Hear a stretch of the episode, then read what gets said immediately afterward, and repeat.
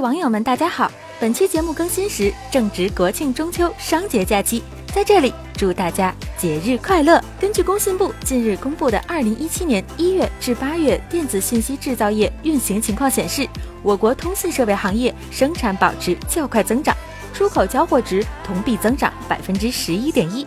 其中八月份增长百分之八点二。数据显示，二零一七年一月到八月，我国生产手机十二万六千二百八十八万部，同比增长百分之二点八。其中智能手机九万三千七百二十万部，同比增长百分之二点八，占全部手机产量比重为百分之七十四点二。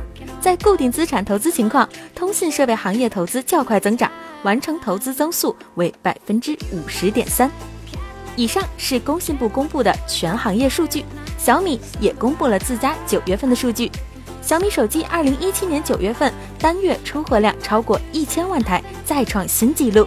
小米在二零一七年第二季度出货量为两千三百一十六万台，环比增长百分之七十，创下小米季度手机出货量新纪录。手机行业最黄金的时间就是九十两个月份。也是发布会和新品最集中的时间段。随着新机器的开售，一系列质量问题也接踵而至。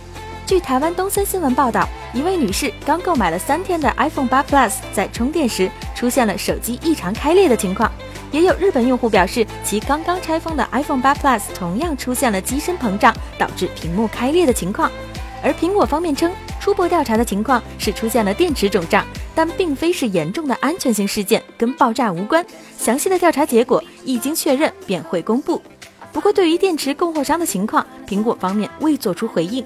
此外，台湾用户现在应该已经拿到了更换的新机，暂时不影响其使用。日本东芝公司宣布，已与美国私募股权公司贝恩资本领导下的财团达成具有法律约束力的协议，以两万亿日元（约合一百七十七亿美元）的价格向后者出售其内存芯片部门。贝恩资本财团成员还包括苹果、戴尔和其他几家公司。知情人士称，由于财团成员之一的苹果公司要求达成用芯片供应换取资金的新条款，该协议的签署被迫推迟。东芝旗下的芯片部门是全球第二大 NAND 芯片生产商华为 Mate 十和 Mate 十 Pro 即将发布。现在关于该机的更多消息被泄露出来。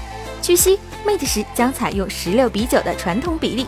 Mate 十 Pro 将采用十八比九比例，二者将拥有超高屏占比，并搭载第三代徕卡双摄，支持激光对焦，光圈均为 f 一点六，采用麒麟九七零处理器，配备四千毫安电池，支持 IP 六七级别防尘防水。以上就是本期节目的所有内容了，再次祝大家节日快乐，玩得开心，我们节后见。